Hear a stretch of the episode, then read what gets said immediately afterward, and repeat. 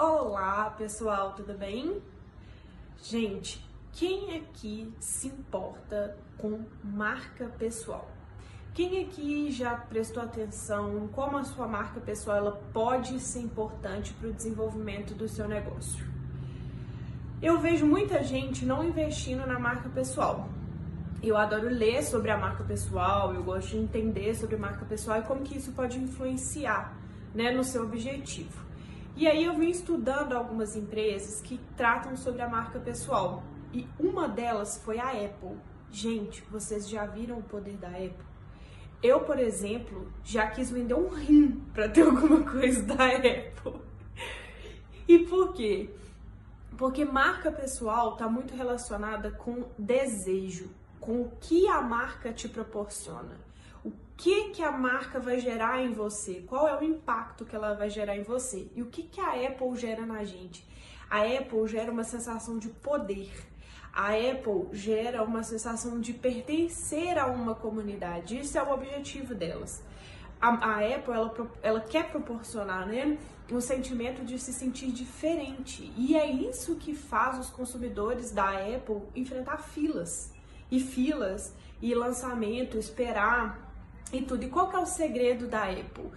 A Apple, ela solta os burburinhos na internet, todo mundo fala sobre, todo mundo fica, fica né, querendo mirabolar como que vai ser o produto novo, como que isso vai acontecer e o que que acontece na estreia da venda? Todo mundo corre.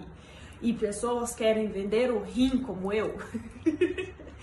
Gente, eu já tive relógio, né, celular, MacBook, fone de ouvido, iPad, tudo, tudo, tudo, tudo da Apple me deixa maluca. E o que, que é isso? O que, que provoca? É a sensação de pegar e falar, nossa, eu sou diferente.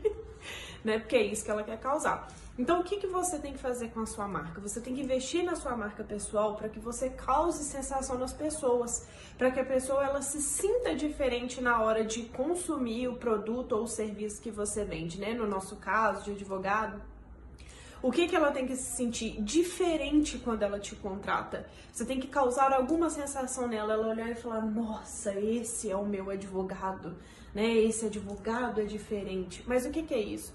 Vai desde a sua imagem, desde a sua postura corporal, desde ao seu conhecimento, do seu posicionamento na internet. Então você investe em você para que isso gere uma sensação diferente na pessoa quando ela te contrata.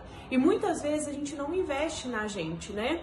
É, uma vez eu vi uma foi uma, um, um, curso que eu fiz há muito tempo atrás, sempre falei disso. É um curso do Rafael Tonassi, que era professor do SES. O Rafael Tonassi, ele fala, gente, você investe até na caneta que você usa, né?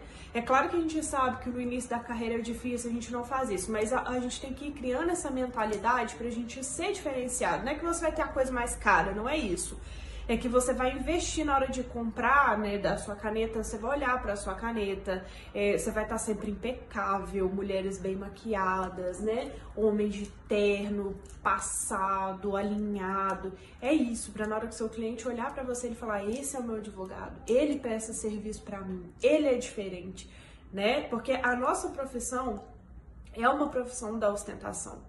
A pessoa olha e fala, eu tenho um advogado, né? Meus amigos morrem de rir quando eu falo alguma coisa, eles viram e falam assim, eu vou falar que eu tenho um advogado, vou ligar para minha advogada. Então, isso já é diferente. Então, o que, que você investe para que as pessoas queiram você? O que, que você faz com a sua marca pessoal que a pessoa olhe para você?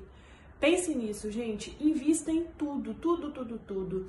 Invista no, no que você está usando, invista no que você está falando, invista no seu conhecimento, invista na sua marca. Seja diferente.